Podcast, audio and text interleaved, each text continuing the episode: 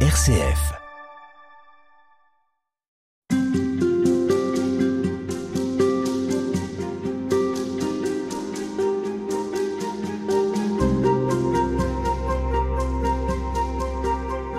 C'est un auteur qui peut paraître euh, d'un autre temps dont nous allons parler cette semaine et pourtant ses écrits qui datent de quatre siècles restent profonds, d'une grande douceur et d'une grande pertinence pour les chrétiens. Aujourd'hui nous allons évoquer Saint François de Sales et plus particulièrement ses écrits sur l'abandon en Dieu et à Dieu. C'est le choix que vous avez fait, Père Joël Guibert, à travers l'ouvrage Le secret de la sérénité, la confiance en Dieu avec Saint François de Sales, publié aux éditions Artege. Père Joël Guibert, bonjour. Bonjour. Vous êtes euh, prêtre du diocèse de Nantes. Vous vous êtes penché sur différents écrits de Saint François de Sales. il faut redire que cet évêque qui était convaincu que la sainteté n'était pas réservée aux religieux ou aux religieuses, mais concernait les gens mariés comme les célibataires, les commerçants, les soldats, les domestiques, les femmes et les hommes de l'aristocratie. Il est sans doute l'un des premiers auteurs spirituels à avoir cru à la sainteté des laïcs. Alors comment est-ce que vous résumeriez la spiritualité de Saint François de Sales à la fois exigeante et puis en même temps complètement adaptée à la vie des laïcs? Oui, c'est sûr que c'est très exigeant, parce que c'est vraiment dans les riens avec lui. Quelqu'un qui prend très au sérieux Dieu et qui le laisse vivre en lui, et notamment une figure qui qui est la Providence, je crois que sa spiritualité, c'est le saint abandon. Et dans ce siècle-là, on utilisait le mot abandonnement. J'aime beaucoup. non? Trouvez pas ça super? Et donc, euh, vraiment, cet abandon à la providence. Il y a un titre d'un dominicain qui pourrait très bien euh, dire euh, notre François de Sales. Laissez Dieu être Dieu dans notre vie. Et qu'est-ce qu'il fait Dieu? Ben, Il fait son métier de Dieu. Et comme il est le prince de la paix, ben, il répand la sérénité. Alors Saint François de Sales, c'est aussi l'auteur d'un livre Introduction à la vie dévote qui a été, on pourrait presque dire avec un anglicisme, un best-seller. Il parle de la dévotion. Alors la dévotion, qu'est-ce que ça peut vouloir dire pour Saint François de Sales? C'est intéressant ce que vous évoquez parce que euh, ce qu'on met aujourd'hui sous le mot dévotion n'est pas du tout ce que met François de Sales. Aujourd'hui, dévotion, c'est cierge de dévotion. Pour un prêtre, vous devinez. C'est quelque chose qui lui parle. Pour les gens aujourd'hui, en gros, dévotion, c'est dévotionnette. C'est-à-dire... Euh, c'est poussiéreux. C'est poussiéreux, ça dégouline euh, de sentimentalisme, c'est d'un autre âge, c'est has tout ce que vous voulez. Mais notre euh, François de Sales est formé à l'école de Saint Thomas d'Aquin. Et la dévotion chez Saint Thomas d'Aquin, ce n'est pas mettre un cierge de dévotion. La dévotion chez Saint Thomas d'Aquin, ça équivaut à se livrer, à se donner totalement. Il y a un spécialiste qui a bien traduit en français courant le secret de la dévotion, il dit en substance la dévotion, c'est la vie spirituelle, mais dans son sens noble, profond, la vie dans l'esprit. Et plus je me donne à Dieu, plus je permets à Dieu de se donner. Et alors c'est l'un des secrets de la sérénité, en tout cas c'est celui sur lequel vous vous attardez dans cet ouvrage. Pour arriver à la sérénité, il faut d'abord rappeler que Saint François de Sales est quand même passé par une crise, une véritable crise intérieure. Ça a été euh, douloureux, ça a duré plus de dix semaines. Il est à ce moment-là dans la ville de Genève, qu'on appelle la, Rome des calvinistes. Il a euh, à l'époque d'ailleurs renoncé auparavant à tous ses titres de noblesse pour pouvoir euh, s'engager vraiment dans le sacerdoce. Et cette question qui va l'inquiéter, qui va véritablement être un souci pour lui, c'est la question de la prédestination. Expliquez-nous pourquoi à cette époque-là, c'est euh, quelque chose qui est très discuté, notamment au niveau du protestantisme. Luther et Calvin s'appuient sur euh, des paroles euh, les plus fortes chez Saint Augustin. Et Saint Augustin, à propos de la prédestination, il a certaines paroles où il semble dire, semble dire, que certains, d'avance, quelle que soit leur réponse, ils sont prédestinés au ciel, et puis d'autres seraient prédestinés à l'enfer. Et notre François de Sales prend très au sérieux ce qui est dit dans ces controverses de l'époque. Et il y prend tellement au sérieux qu'il en tombe malade. Il se pense damné. Oui, il est convaincu que lui, pour le coup, il est prédestiné à l'enfer. Et il a une très très belle parole. C'est dans l'église à Paris, à Saint-Étienne-des-Grès. Il n'en peut plus. Alors c'est intéressant ce que vous évoquez parce que ça touche exactement à l'abandon. Il se sent complètement abandonné de Dieu au niveau de l'expérience sensible, et il va à l'intérieur de cela s'abandonner complètement à Dieu. Et il va ressortir pas le même. Et il a une parole très forte. Il dit, bon, si je dois aller en enfer, eh bien très bien, si mes mérites l'exigent. Je dois être maudit parmi les maudits, qui ne verront pas votre doux visage. Écoutez ça. Accordez-moi au moins de n'être pas de ceux qui maudiront votre saint nom, dans ce lieu de la malédiction. Et là, rapporte, puisqu'il lui a confié à l'âme sœur, qu'est Jeanne de Chantal, eh bien c'est comme s'il y avait eu des écailles qui sont tombées au moment où il a fait son acte d'abandon avec un Salve Regina à la très sainte Vierge Marie, ou un souvenez-vous, je me souviens plus exactement. Il se rend dans une église, hein, il va vraiment tomber au pied de, la Vierge. Il est, jeune étudiant. Et vous comprenez, ce qui est intéressant avec François de Sales, euh, puisque c'est vraiment important que vous évoquiez cet épisode, il me fait penser à ce qu'a dit Paul VI à propos euh, de la jeunesse aujourd'hui. Il dit La jeunesse écoute beaucoup plus les témoins que les maîtres, les professeurs. Et elle écoute les professeurs, les maîtres, s'ils sont des témoins. Et François de Sales a une très grande grâce, c'est que ce n'est pas un auteur spirituel qui a fait du copier-coller. C'est-à-dire qui aurait développé sa spiritualité dans les livres. Lui, c'est charnel, c'est-à-dire, il l'a expérimenté. Et pourquoi les gens sont si touchés par François de Sales? Parce qu'ils sentent que ce n'est pas du copier-coller. Parce que le copier-coller ne peut pas toucher l'âme.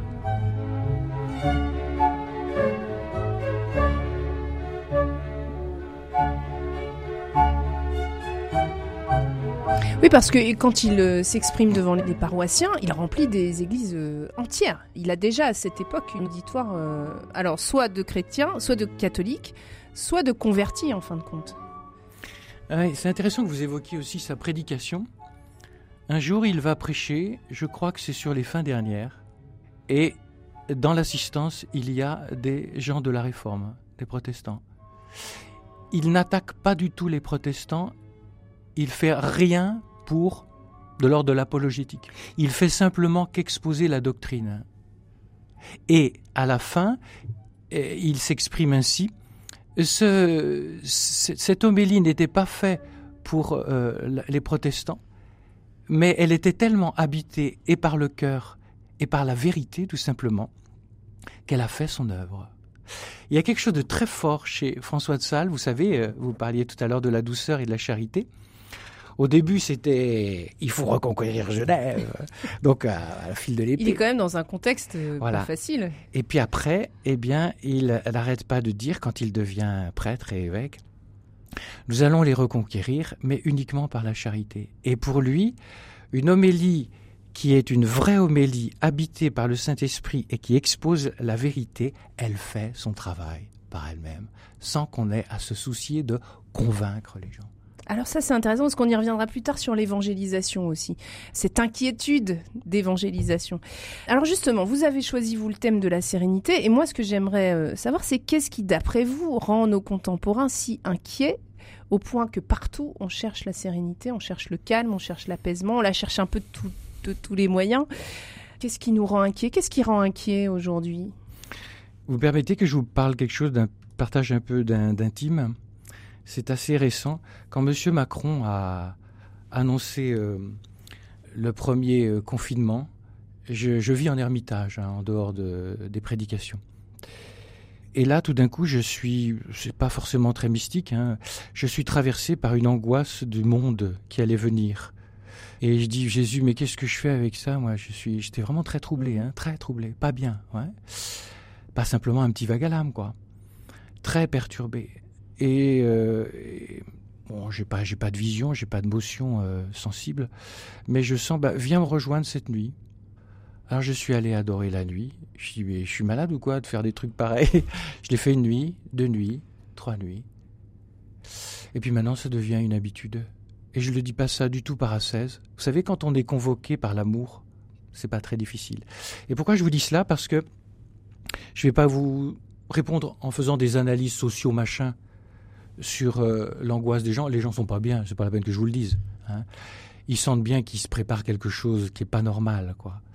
Bon, quand vous plongez en Dieu, que vous vivez de Dieu, Dieu vous donne deux choses. Il vous donne de voir clairement les choses les choses qu'on veut pas voir pour pas avoir peur. Et il vous donne, avec cette lucidité, il vous donne de ne pas avoir peur, parce que vous vivez, non pas au niveau de l'écorce des événements, qui est forcément rugueuse, mais vous vivez à Dieu qui habite les événements, et donc le fameux visage de la providence, qui est, la clé de la sérénité. François de Sales vivait abandonné à la providence parce qu'il savait que Dieu tient le monde. Il y a une parole de Saint Jean qui dit Rien, personne ne peut arracher les enfants qui sont dans la main de mon Père.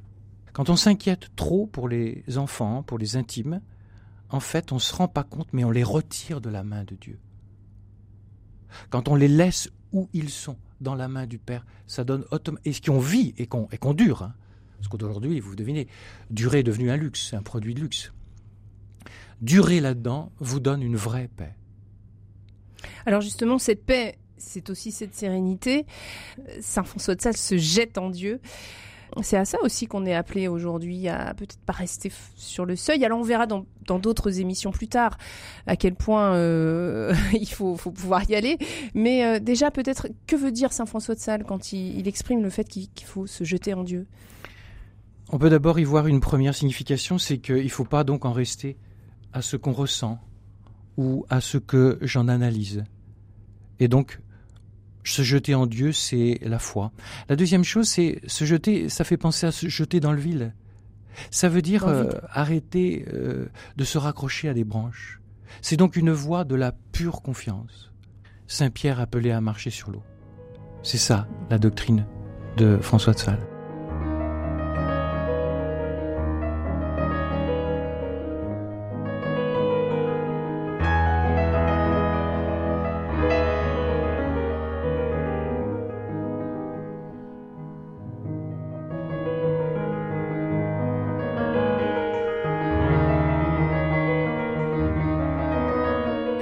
La sérénité alors comme n'étant pas l'absence de soucis, mais plutôt le rayonnement de l'amour en nous. Alors expliquez-nous comment est-ce qu'on peut arriver à s'échapper de ses propres soucis, de ce qui en fait trotte euh, dans notre tête, de ce qui nous inquiète.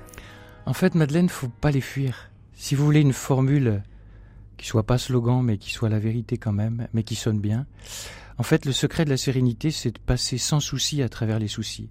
C'est-à-dire que les gens, ils se disent Ah, vous les curés, vous en avez de la chance, vous êtes toujours dans le bon Dieu. Bah, s'ils savaient les soucis qu'on a. Ou ils se disent Ah, si je pouvais rentrer au monastère, là au moins il n'y a pas de problème, il n'y a pas de télé, il n'y a pas de machin. Y a. C'est pas ça. La sérénité, c'est habiter le réel. Et le réel est composé de joie, de moments de paix et de soucis. Et la sérénité, c'est pas une absence de problèmes, c'est une paix au cœur des problèmes. En fait, il faut les habiter de l'intérieur et les habiter avec quelqu'un. La grâce que j'ai, moi, c'est que je prêche des retraites d'une semaine. Donc c'est un luxe, Madeleine, c'est-à-dire que j'ai du temps. Pourquoi je vous dis ça? Parce que les gens voudraient tout de suite. Vous pourriez pas me donner un petit comprimé que je puisse avaler, un petit comprimé qui sera après la sérénité? Je vous signale que si c'est comme ça, ça équivaut au roman d'Adolf Huxley, euh, Le meilleur des mondes. C'est intéressant parce que la, pilule s'appelle Soma et il dit. Euh, Christianity without tears. That's what's the Soma c'est-à-dire un christianisme sans larmes. Il a, il a vu très très bien les choses. Et prenez votre petite dose, et ça ira. Et il ne s'agit pas de prendre une dose. On veut des trucs astuces. On veut des trucs astuces. Voyez, comme nous vivons actuellement dans une société, c'est plus la chasse au gaspillage seulement, c'est la chasse à la moindre gêne, à la moindre souffrance, sous prétexte de rendre les gens heureux. Que font les gens? Dès qu'ils ont un petit problème, c'est un cachet. Et quand ils viennent voir le prêtre, vous pourriez pas me donner un cachet. Ah bon, j'exagère. Un truc facile. Non. Et ce n'est pas facile, en fait. Ce n'est pas facile. Et en même temps, c'est très facile. Pourquoi n'est-ce pas facile? Parce que le prophète Jérémie dit Le cœur de l'homme est compliqué et malade. En fait, se lâcher en Dieu, se jeter en Dieu, pour reprendre votre euh, expression tout à l'heure, ça devrait être la chose la plus facile qui soit. Et c'est devenu extrêmement compliqué parce que nous sommes compliqués. Nous avons quitté notre orientation profonde. Et puis, il faut durer dans ces actes où on se jette en Dieu. Il faut remettre ça sans arrêt sur l'établi. Il faut être persévérant pour être serein, vous diriez. Vous savez, le patriarche Athénagoras disait cela. Il disait, euh, si vous voulez la paix, il faut vous préparer à la guerre. Et la guerre contre qui Aller passer des bombes Non, il y a des, ils ont des diplômes pour ça, on dirait ce, hmm. certains. Non, non, c'est la guerre à l'intérieur de soi. Nous sommes un être blessé par le péché originel. Et en dehors de cette doctrine, l'homme est incompréhensible. Et il aura beaucoup de peine à trouver la vraie paix s'il ne sait pas. Et donc il y, a plein d'inerties en nous qui s'en vont dans tous les sens, nous sommes buissonnants. Et il nous faut durer, et il nous faut sans arrêt plonger pour que l'unification profonde se fasse autour de ce moyeu de la roue qui est le Seigneur Jésus. Alors vous avez gardé justement cette image, il y en a beaucoup et c'est un délice euh, avec Saint François de Sales, ce sont ces images qui euh, racontent très rapidement quelque chose pour lequel on mettrait sûrement longtemps, l'image de la perdrix pour raconter justement peut-être ce qu'on cherche en fait. Oui, les œufs parfois de perdrix, d'une perdrix peuvent être euh, volés ou la perdrix se, tromper, voilà. Et puis elle va être couvée par une autre perdrix et curieusement, quand arrive la naissance, le petit perdreau va retrouver sa vraie mère. Par le cri, en fait. Voilà. Mm. Notre François de Sales l'applique à l'homme en tant qu'il est capax dei, c'est-à-dire qu'il y a une orientation de Dieu qui est en lui, qu'il le méprise ou pas, qu'il le sache ou pas, il est. Et quand il retrouve la foi, en fait, il retrouve sa perdrix. il retrouve, il retrouve sa, sa, son, son, son, origine. Vous savez, c'est, le psychanalyste euh, Jungel qui disait ça. Il disait, je, rencontre beaucoup de gens euh, autour de la quarantaine, ils ont un mal-être, ils sont malades, et en fait, c'est par leur oubli de Dieu. L'oubli de Dieu rend malade. On pêche cher l'oubli de Dieu alors. Oui. Ah oui, je le pense, oui. Notre époque ressemble à l'enfant prodigue, la parabole de l'enfant prodigue. Et donc on a réclamé la fortune, on s'est éloigné du Père, puis on a mené une vie euh, sans lui, l'hyperconsommation est ça. Et puis au bout d'un moment, euh, ben, on n'a plus rien, et puis on n'a plus que la nourriture des cochons. Et là, on est à la phase où les gens commencent à comprendre que la nourriture qu'ils mangent est une nourriture de cochon. Je ne parle pas de McDo, hein. je parle de, de l'idéologie. Mais quand on va en avoir bien marre de manger toujours cette nourriture-là, on va revenir vers le bien, le vrai et le beau.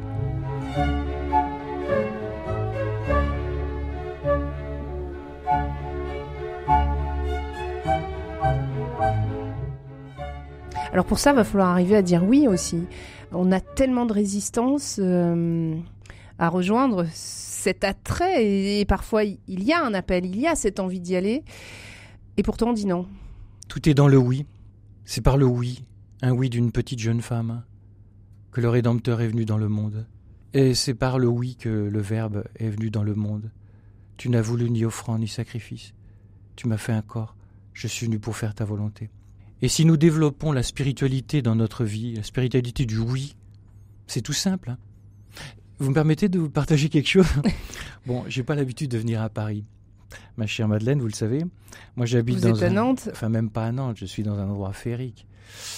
Donc, euh, ce matin, je suis parti de bonne heure et tout d'un coup, euh, à partir de 10 heures, j'ai eu une migraine. J'avais deux solutions. Ou j'en rajoutais dans la tension en disant non, ou je la dégonflais en disant oui. Oui à la migraine. Mmh. En plus, euh, j'avais pas ce qu'il fallait. Les fameux cachetons. Oui, mais je pense pas que le bon Dieu voulait que je les prenne. Hein. Il voulait que je lui fasse confiance. Et curieusement, euh, voilà, ben, ça sera comme tu veux. Et puis là, on arrive, on est paisible. C'est un principe de vie. Le moindre psy vous le dira. Vous avez une souffrance, un mal-être? Dès que vous dites non, ça décuple la souffrance. Dès que vous dites oui, ça la dégonfle. Élisabeth de la Trinité, c'est l'acceptation qui libère. Est-ce que vous diriez que vivre, c'est beaucoup plus que choisir, c'est d'abord consentir? C'est le grand mot thérésien, hein, consentir. Oui, oui, oui, oui, ce mot, euh, je, l'affectionne bien sûr. Mais il y a un moment Vous voyez, ce matin, j'avais envie de dire non, euh, ma chère Madeleine. J'avais envie de me mettre en colère avec moi-même. j'avais envie de dire vraiment non. Et si vous voulez, ça n'a pas été simplement un consentement, il a fallu mettre ça sur l'établi et à un moment se décider alors qu'il y avait tout pour être dans le non. Mais j'ai consenti à ce qu'il permettait. Alors, on va s'arrêter là-dessus parce que dans votre ouvrage, il y a une, part importante sur le fait que, que Dieu, en fait, permet le mal. Ça reste encore difficile à comprendre. Il y a plusieurs choses. C'est un dominicain qui vient de sortir un bouquin, je crois, de Rennes. Et il dit Je suis inquiet parce que on veut présenter un Jésus vendable. Le on, c'est l'Église, c'est la société, c'est les chrétiens, c'est... Tout est mélangé, il n'y a pas de complot. C'est un bain culturel une doxa ambiante. Le fameux christianisme sans larmes, ce que des psychanalystes américains parlent de la thérapeutique. En gros, il faut enlever toute souffrance. Alors, la première chose, c'est que on n'annonce plus la providence. Je vous donne un, fait. Quand j'ai fait mon séminaire, et il n'y a aucune acrimonie dans ce que je vais dire, hein, mais c'est un fait. Quand j'ai fait mon séminaire, donc dans les années 80 et quelques, le seul cours magistral que j'ai reçu sur la providence a tenu en ceci. Il y avait une discussion de couloir entre deux cours avec des séminaristes, et un des grands pontes de philosophie était là. Vous savez maintenant, euh, les gars, la Providence, on n'en parle plus. Et moi, comme je suis rentré sans guerre d'études euh, théologiques, et comme j'ai un peu un a priori de confiance, j'ai dit, bah, il doit certainement avoir raison, mais il n'est pas interdit d'avoir du pifomètre spirituel, ça s'appelle le sens de la foi. Et j'ai dit, c'est curieux, ça sent le fagot, ce qu'il dit. Quand je suis devenu prêtre, j'ai fait ma première retraite de prêtre et je peux le nommer, c'est un ami, il m'en voudra surtout pas. J'ai fait une retraite avec le père Pierre Découvemont. Aujourd'hui prêtre à Cambrai Voilà. On va dire, vous les connaissez tous, ma chère. c'est parce que je suis du Nord. Ah et là, le père, après, euh, il a, il a fait de nombreuses conférences et il en a fait une entière sur la Providence. Je peux vous dire, j'en avais mal au coude, tellement j'ai voulu tout noter. J'ai senti que c'était ça la vérité. Je suis allé le voir. Je lui ai dit, euh, pourriez me donner des livres de théologie là-dessus, parce que ça, je sentais que c'était ça. Donc, on n'annonce plus la providence. Et la deuxième chose, on veut proposer un Jésus vendable. Et donc, on élimine la question du mal. Le problème, c'est qu'avec tout ça, eh bien, vous laissez les gens dans leur, avec un mot de cinq lettres, ou leur souffrance, pour être plus poli. C'est-à-dire que si Dieu ne s'implique pas avec la souffrance qu'il y a dans le monde, alors vous laissez les gens avec leur souffrance. Et moi, je le refuse. Et alors le Christ nous a sauvés pour rien. Ben voilà. En gros, aujourd'hui, le Christ qu'on a tendance à présenter, c'est un Christ impuissant à sauver du mal. Et c'est même fort chez certains théologiens, je vous signale. Et vous voyez, je savais que cette question allait venir, et vous faites-la bien parce qu'en même temps, vous êtes le haut-parleur de nos éditeurs, Madeleine. Mais voilà, il est venu nous sauver, habiter le mal pour nous sauver du mal. Et depuis la mort et la résurrection de Jésus, il n'y a plus aucun centimètre carré du cosmos qui soit un no God's land. Il n'y a rien qui ne soit pas habité par la puissance du ressuscité. Ou je vis à ce niveau-là, ou je ne le vis pas.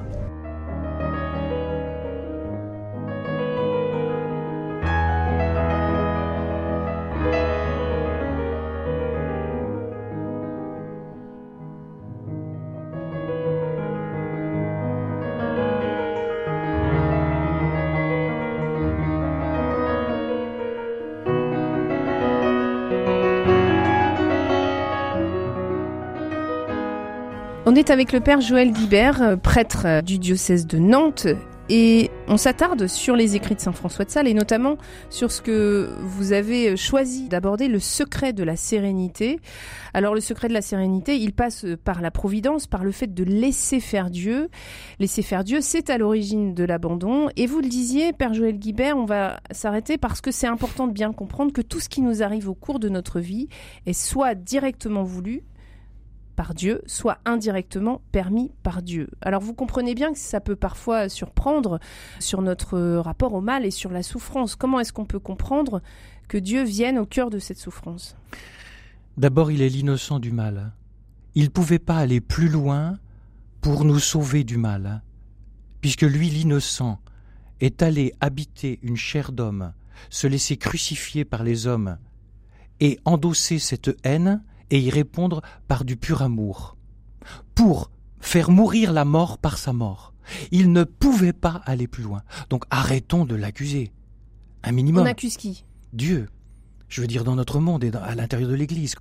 C'est-à-dire que non seulement il y a eu des blasphèmes le jour et durant sa vie, mais il souffre encore plus des blasphèmes d'aujourd'hui, à savoir de l'accuser d'être quelque part responsable du mal ou d'en jouir quelque part de je ne sais pas. Non, il est vraiment l'innocent du mal, il n'a pas été plus loin que ce qu'il a fait pour nous sauver du mal. Maintenant, on doit dire ceci.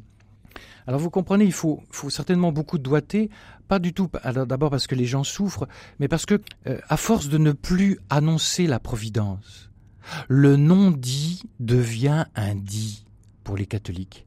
C'est-à-dire, ils se disent quoi? Oh bah les curés en parlent plus, donc ça ne doit plus être de rigueur.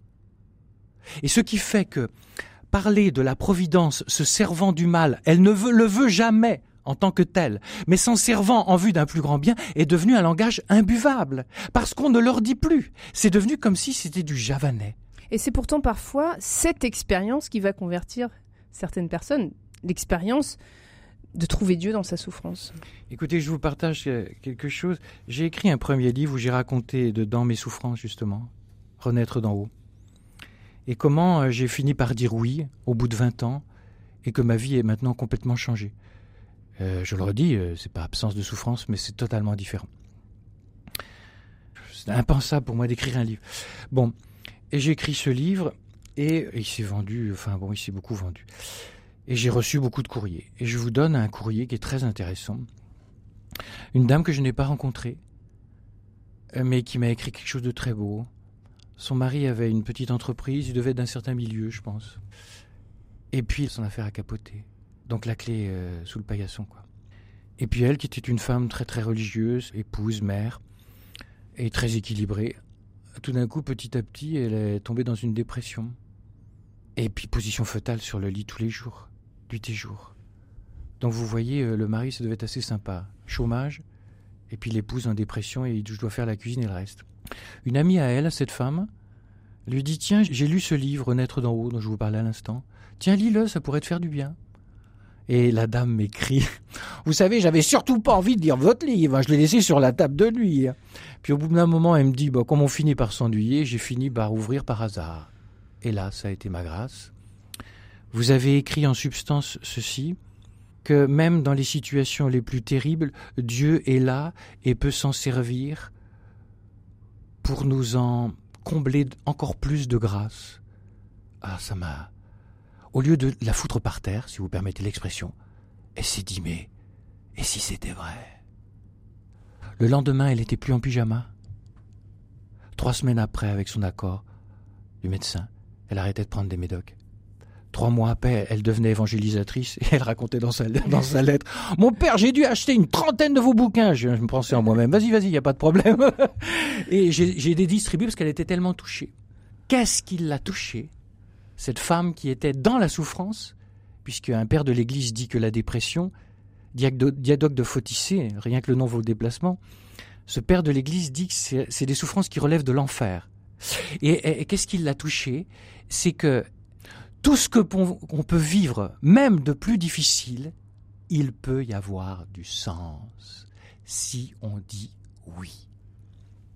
Sans analyser, sans comprendre, si on laisse en substance le bon Dieu nous prendre par la main alors qu'on est au fond du trou, et de le laisser diriger la sortie du tunnel.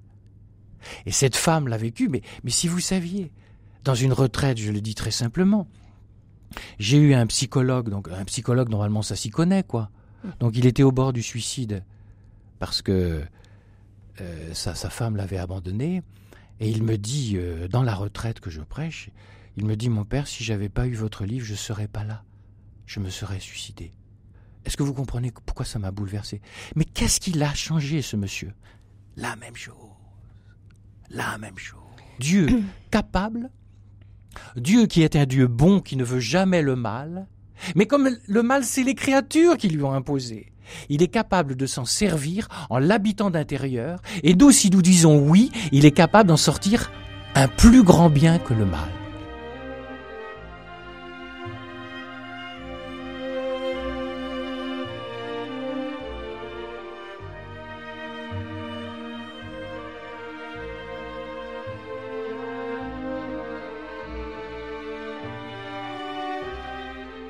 Vous abordez aussi la question de la croix, de fait, et vous pouvez comprendre qu'on n'a pas très envie de porter la croix. Je vais vous dire, moi, ma définition de ce que c'est porter la croix. Quand Jésus dit Venez à moi, et nul ne peut être mon disciple s'il ne porte pas sa croix. Pendant toute ma jeunesse, et même plus tard, je me disais, mais comment, euh, c'est imbuvable ce truc-là, enfin bon. Jusqu'à ce que je comprenne ceci. Car la véritable exégèse de l'écriture, c'est d'éclairer l'écriture par l'écriture. Et à un autre moment, je crois que c'est en Matthieu 11, 25, je suis pas très sûr. Jésus dit Venez à moi, vous tous qui peinez sous le poids du fardeau, et je vous procurerai le repos.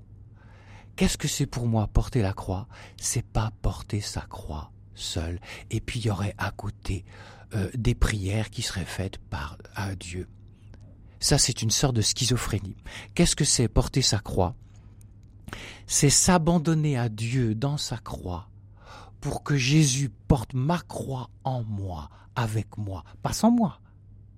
À hauteur d'homme, on n'est pas capable de porter nos croix. Voilà pourquoi la doctrine de François de Sales est révolutionnaire et n'est surtout pas jaunie. Hein, je sais que je parle à une convaincue avec vous, Madeleine. c'est vrai. Et elle a une longueur d'avance, c'est que elle vient nous dire que dans les mains de la providence, on en sort grandi. Mais il faut arrêter de négocier. Faut arrêter d'être dans l'accusation. Faut arrêter les ultimatums. Il y a un moment où il faut entrer dans l'abandon. Alors justement, on en vient aussi à cette question, vous parliez de la négociation, euh, de voir Dieu comme un rival, c'est-à-dire qui de moi ou de lui va pouvoir mener sa vie. Qui décide quand on dit oui à Dieu? Est-ce qu'on a toujours la main ou est-ce que on va pouvoir euh, continuer euh, à mener sa vie comme on, comme on la souhaiterait. Avec vos mots, euh, à vous, vous, vous dites exactement le drame du péché originel, la négociation avec le diable. Qu'est-ce qui fait le diable? Il dit Mais arrêtez, vous vous comprenez donc pas que vous avez un concurrent un jaloux? C'est parce qu'il veut pas vous le donner, la pomme. Quand vous allez croquer la pomme, vous inquiétez pas, vous allez devenir comme lui. Et ça, il veut pas parce qu'il est jaloux de vous. Et que nous le voulions ou non, nous naissons tous avec ça. On vit avec ça. C'est-à-dire. On est avec ça en tout cas. Oui, on est avec ça, c'est-à-dire ces fausses images de Dieu. Et nous avons toute une vie pour apprendre à guérir des fausses images.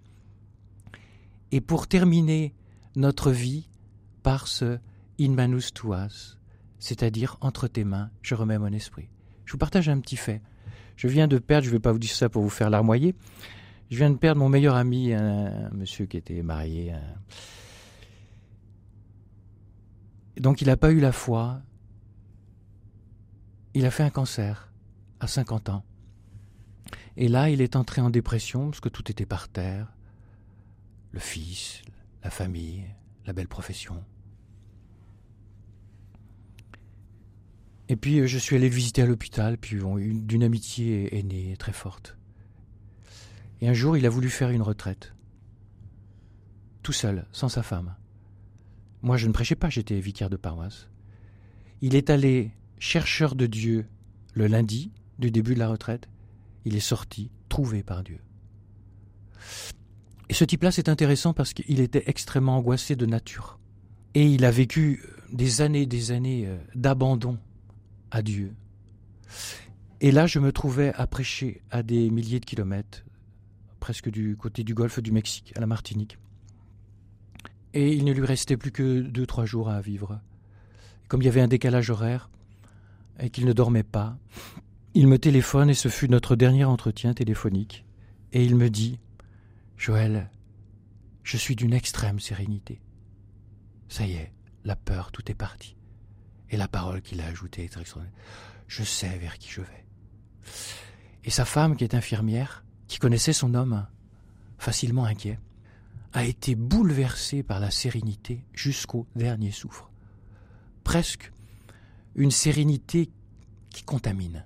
Mais ce monsieur-là, lui sait ce que c'est, parce que cancer, ça voulait dire mort pour lui. Et il n'en est pas mort, il est mort d'autre chose. Je lui avais dit.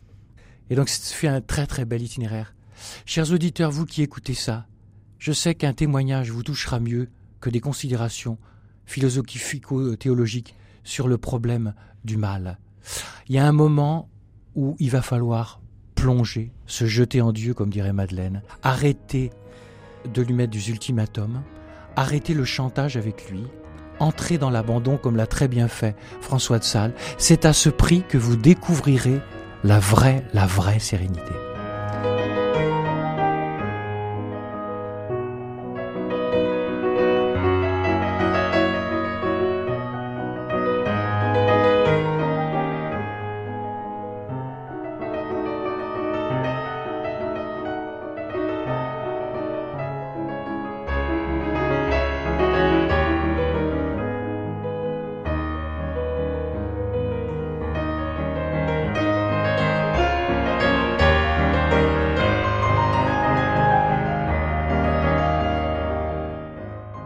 La sérénité, est-ce que c'est l'indifférence aux choses? Est-ce que c'est ce qu'Alexandre Jolien euh, exprimait dans l'émission La Grande Librairie récemment? Alexandre Jolien, ce conférencier qui disait c'est le fameux CCL, le couldn't care less, je n'en ai rien à cirer. Est-ce que c'est à cela que nous invite Saint François de Sales, Père Joël Guibert? Il y a des ponts, mais heureusement que ça n'en reste pas là. Mais si ça peut faire du bien, ce que dit cet auteur, je me réjouis. Alors lui dit l'insouciance en vue des autres, se déprendre de soi. Alors, on ne peut être euh, que d'accord. Il peut y avoir I couldn't care ou I don't care, je sais pas quoi.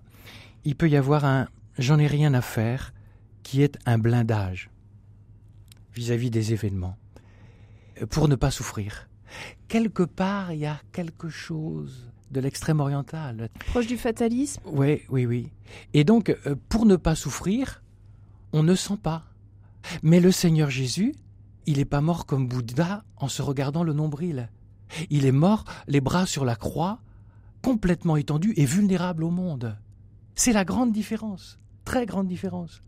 Et donc, le chrétien qui veut mettre ses pas dans les pas de son Seigneur Jésus qui est totalement abandonné sur la croix, c'est le suprême de l'abandon. Il ne va pas nier l'écorce des événements. Il ne va pas nier les difficultés. Il ne va pas nier le réel mais il va descendre plus profond que l'apparence de la réalité. Et c'est là qu'on peut se rejoindre avec l'auteur que vous avez évoqué.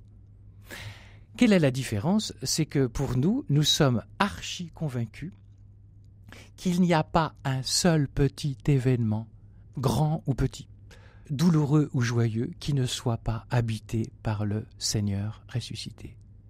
Et la spiritualité de François de Sales, c'est en fait de ne pas se laisser avoir par l'apparence rugueuse de l'événement, éventuellement, mais de plonger dans l'événement pour s'unir à Dieu qui habite cet événement par la puissance de la résurrection. Autrement dit, on ne s'abandonne pas à l'événement, ce serait du fatalisme, mais on s'abandonne à Dieu dans l'événement, qui est vivant et qui veut le vivre avec nous et qui veut transformer notre souffrance avec nous. Pour moi, il n'y a pas de plus, plus grande nouvelle que cela. La grande bonne nouvelle, l'évangile de la souffrance dont parlait Jean-Paul II, c'est ça. C'est pas l'évangile de la souffrance au sens plus tu en baveras, mieux ce sera. C'est plus tu t'abandonneras, moins tu souffriras. Et parce que c'est pas non plus du quiétisme. C'est pas du quiétisme. Déclaré hérésie au XVIIe siècle. C'est autre chose. C'est pas juste le laisser faire. Le laisser faire n'est pas rien faire, donc pas de fatalisme, et c'est pas du laisser aller, quiétisme. Le quiétisme, hein, pour dire des choses pour les auditeurs qui éventuellement euh, découvriraient ce mot, le quiétisme, c'est tellement l'abandon qu'on serait dans le péché, bah faudrait s'abandonner quand même. On ferait le mal, bah, non, non, non. Il faut lutter contre le mal et pourtant s'abandonner. Donc, résumons les choses. Le laisser faire par Dieu, qui est le cœur de l'abandon, ce n'est pas ne rien faire, ce serait du fatalisme, et ce n'est pas se laisser aller, ce serait du quiétisme. Et alors, pour rester en lien avec Dieu, Saint François de Sales, il a sa petite idée, il propose l'extase dans l'action. L'extase dans l'action, exact, oui. Donc c'est cette oraison en cours de journée, hmm. il dit même le coup d'envol vers le ciel au cours de la journée, pour rejoindre en fait le prier sans cesse de la lettre de Saint Paul. Comment est-ce qu'on fait ces petites extases dans l'action? Écoutez, euh, la tradition spirituelle euh, appelle cela les oraisons jaculatoires. Jacula, en latin, veut dire flèche.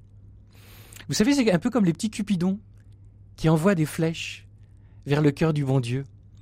Qu'est-ce que c'est les oraisons jaculatoires Ça va être, on va vivre des choses, parfois c'est très très épais ce qu'on vit, et on va envoyer des petites flèches d'amour à travers cette épaisseur pour par-delà l'épaisseur rejoindre Dieu pour ne pas se laisser étouffer par l'épaisseur de l'événement.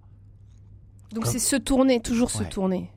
Par exemple, euh, voyez, moi, mon oraison, euh, cette nuit, j'ai adoré.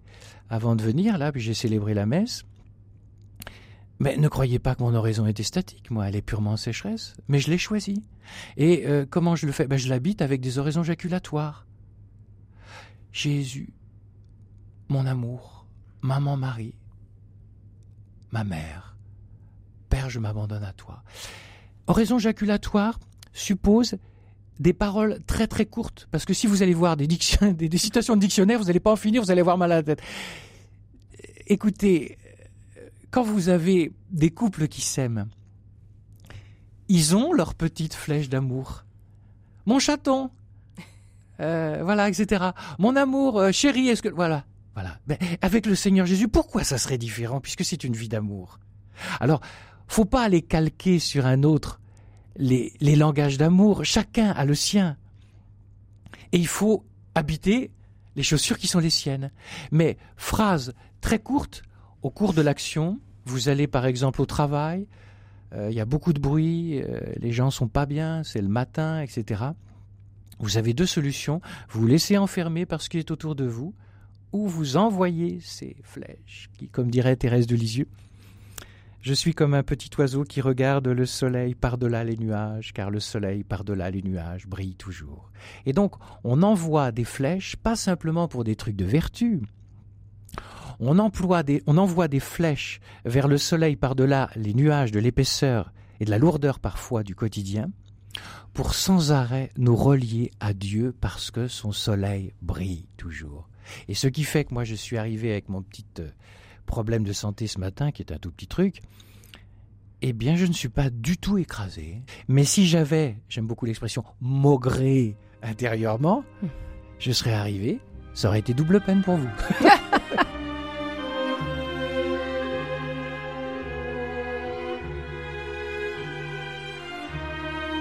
Alors, on ne peut pas parler non plus de Saint François de Sales sans évoquer l'oraison silencieuse cette fois-ci. Alors il faut rappeler que Saint François de Sales, il met à la portée de tous la sainteté. C'est-à-dire qu'il était un des premiers à dire non, ce n'est pas réservé aux moines et aux religieuses. Chacun de nous peut atteindre cet état de proximité avec Dieu, de cette union avec Dieu, parce que l'oraison lui est possible et qu'il n'y a pas besoin de s'y connaître en théologie euh, et d'être euh, hyper spécialisé. Alors qu'est-ce qui fait que pour Saint François de Sales, cette oraison silencieuse, elle est à notre portée, à chacun d'entre nous? Écoutez, allez demander à un couple qui s'aime si, à certains moments, ils éprouvent le besoin d'être l'un à côté de l'autre, se regardant dans les yeux sans rien se dire. Et vous allez, vous, leur dire Oh, ça doit être bien compliqué ce que vous faites. Ils vont Mais il est malade, ce gars-là. Et ils vous diront Il n'y a rien de plus facile. L'oraison à avoir avec cela. L'oraison est un simple regard d'amour sur Dieu qui lui porte un regard d'amour continuel sur moi. Et Saint Jean de la Croix, qui est un maître spirituel, un des maîtres spirituels de François de Sales, dit que la foi donne Dieu lui-même. Traduisez, appliquez cela. Pour l'oraison, qu'est-ce que c'est l'oraison? C'est pas réciter des prières, c'est un cœur à cœur, généralement dans la sécheresse, moi, j'aime beaucoup la réflexion, la définition qu'en donne Jean de la Croix. Attention amoureuse. Une attention amoureuse. On pourrait vous rétorquer que l'amour, ça ne se commande pas. Alors, si on est un peu sec, et comme vous dites, on arrive devant Dieu, et puis bah, on n'a pas cet élan. Mais moi, vous croyez que je l'ai? Vous avez dit l'amour se commande pas. Moi, je vous dis que l'amour se commande. Je m'explique. C'est pas pour prendre le contre-pied de Madeleine, elle est tellement sympathique. Mais c'est quand même prendre le contre-pied d'une conception de l'amour actuellement extrêmement romantique. Et c'est dramatique parce que vous voyez ce que ça produit. Les sociologues parlent d'amour de déliaison. C'est-à-dire que la déliaison est comme inscrite dans l'amour. Je m'explique. Aimer, c'est pas sentir aimer. Aimer, c'est vouloir aimer.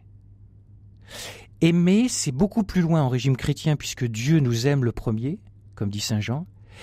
Aimer, c'est vouloir se laisser aimer. Vous croyez que cette nuit j'étais très frais pour aller adorer comme je le fais chaque nuit? Je suis pas frais, on s'en moque. La prière, avant d'être une envie, est une décision. Vous savez, Bismarck, qui n'est pas vraiment un père de l'Église, que je sache, dans un courrier d'amour à sa jeune épouse, Sachez, madame, que je ne vous ai pas épousée parce que je vous aimais, mais pour vous aimer. Ma chère Madeleine, si votre mari vous dit ça un jour, c'est-à-dire que c'est la plus belle déclaration d'amour qu'on peut faire. C'est-à-dire c'est pour aimer. Parce que les sentiments, c'est comme euh, voilà les, montagnes russes là à Paris là, hein. c'est fluctuant. Tandis que la décision d'aimer, elle, peut être toujours là alors qu'on peut avoir une répulsion. Alors vous dites justement, faut pas chercher les frissons spirituels. Je pense que c'est une étape extrêmement importante effectivement dans la prière. Au tout début de la vie spirituelle, souvent nous cherchons des joies pour moi. En gros, on lui dit euh, fais-moi des câlins quoi. Et puis généralement, si on est un nouveau converti, euh, Jésus est très bon, il est miséricordieux. Et au début, des fois, il donne des trucs euh, énormes quoi. Bon, puis après, bah, il ferme le robinet. Hein. Parce qu'il veut qu'on apprenne à aimer le consolateur sans capter les consolations. Sinon, c'est Dieu distributeur à 100 balles, et ce n'est plus un cœur qui est aimé pour lui-même. Sainte Rita, la patronne des causes, des causes désespérées, elle dit Qui n'est pas aimé pour lui-même n'est pas encore aimé. Et là, vous avez tout le drame des couples qui se font et se défont aujourd'hui.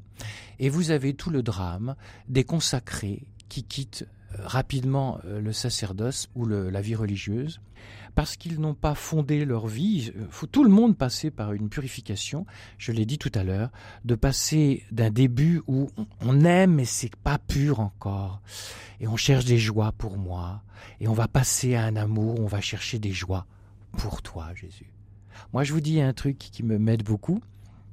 Dans mon oraison de la nuit, qui n'est pas glorieuse, hein, eh bien, depuis un moment, je lui dis Je ne veux rien. Je veux aucune consolation. Mais je veux te consoler. Et au bout d'un moment, ça console. Mais vous aimez de quoi? Consoler quelqu'un donne beaucoup de consolation. Autrement dit, aimer gratuitement donne beaucoup de joie, mais ça suppose de passer par des phases de purification.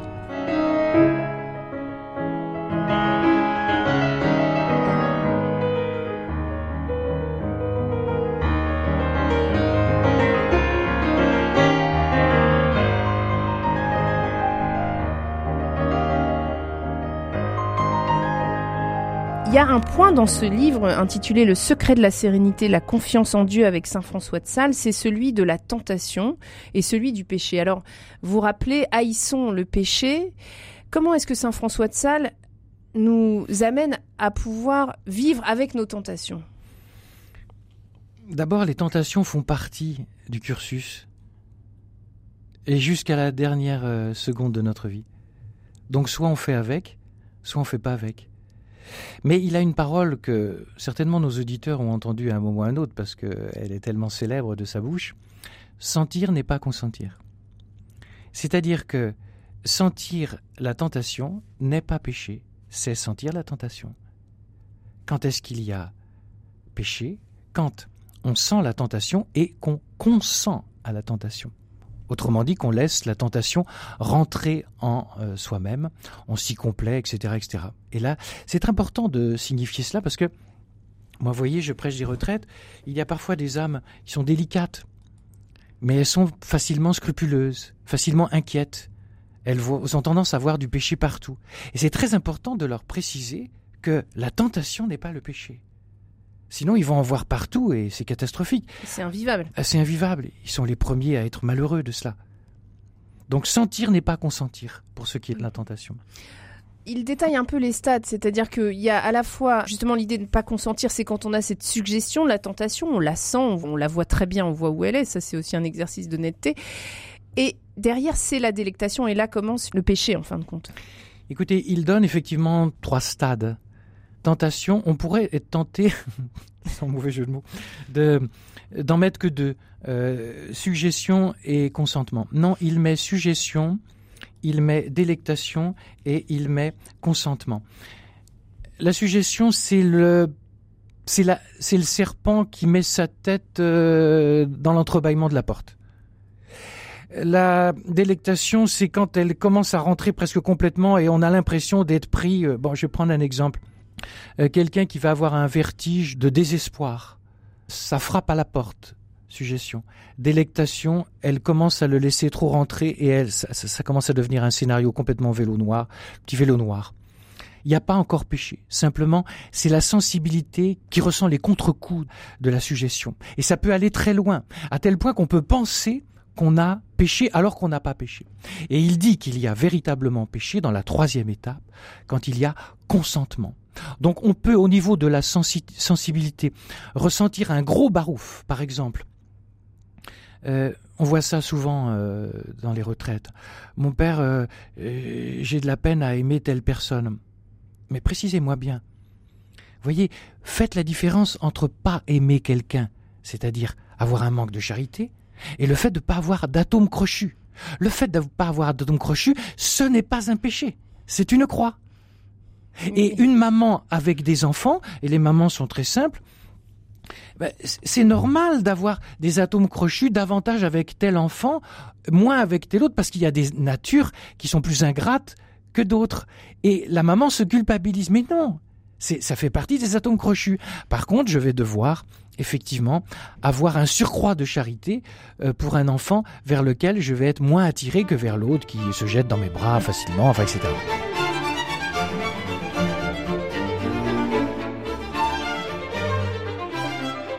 Alors je voudrais qu'on s'arrête aussi sur euh, quelque chose qu'évoque Saint François de Sales dans ses écrits, c'est les intuitions.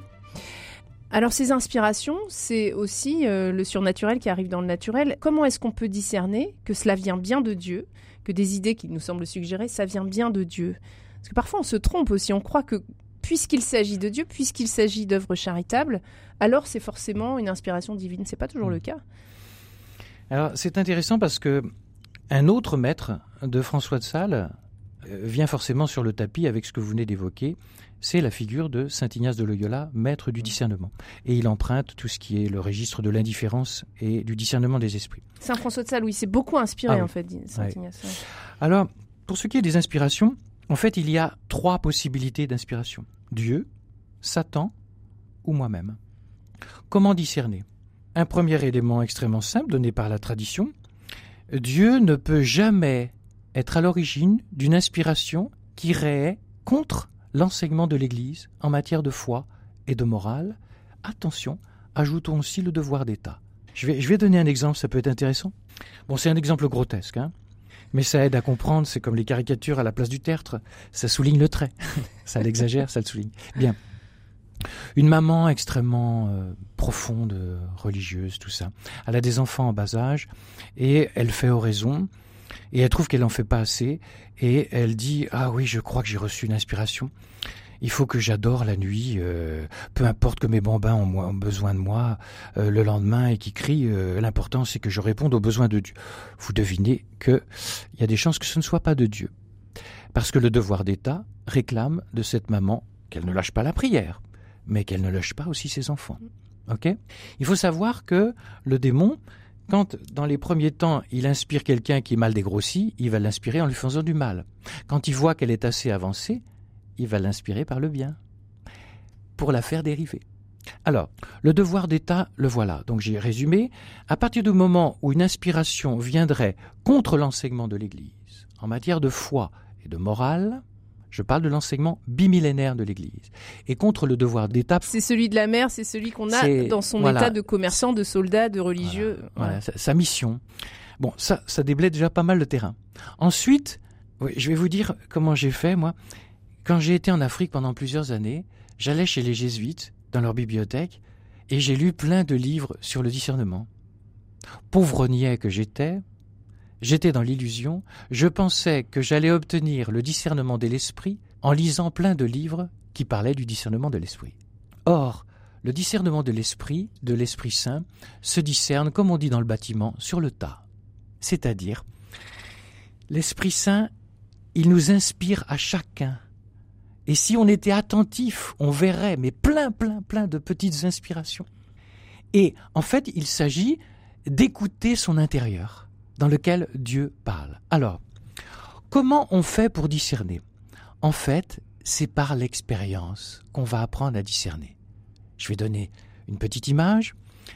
L'Esprit Saint est là-haut, il parle avec sa bouche, et moi je suis là, et j'entends avec mon oreille. Parle, Esprit Saint. Le problème, c'est qu'entre moi, entre mon oreille et la bouche de l'Esprit Saint, il y a un magma dans mon oreille, lequel? Saint Jean de la Croix et François de Sales appellent cela les appétits désordonnés. C'est quoi? C'est qu'en fait, nous ne savons pas aimer et nous avons absolument besoin d'être purifiés.